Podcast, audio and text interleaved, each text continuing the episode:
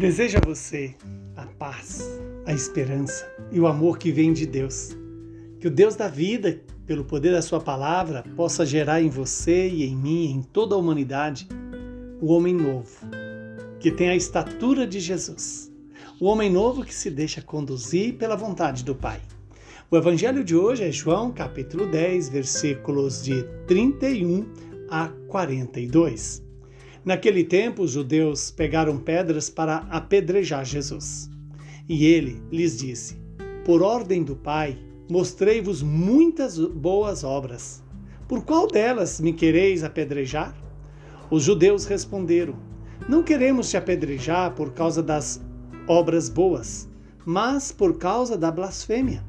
Porque sendo apenas um homem, tu te fazes Deus. Jesus disse: Acaso não está escrito na vossa lei? Eu disse: Vós sois deuses. Ora, ninguém pode anular a Escritura.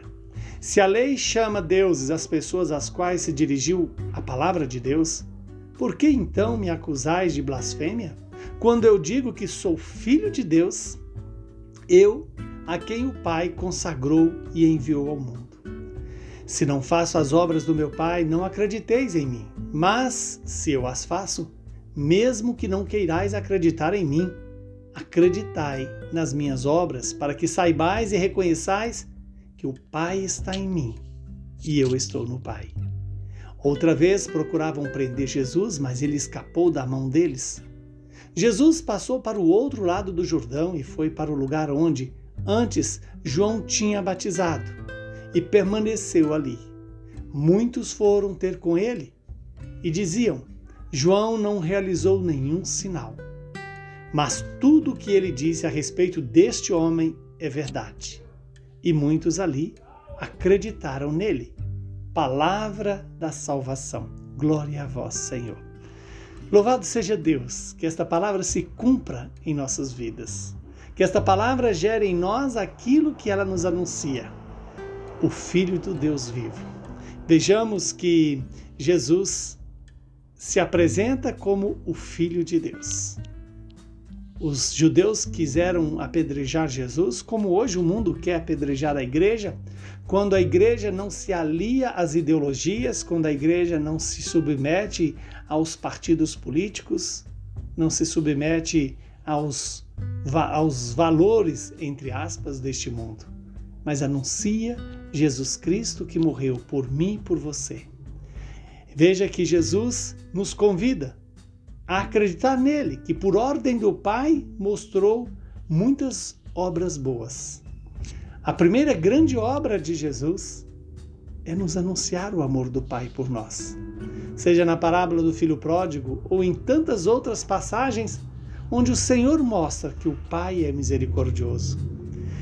Jesus que alega diante dos judeus que ele anuncia, também apresenta os sinais do amor de Deus em tantos milagres.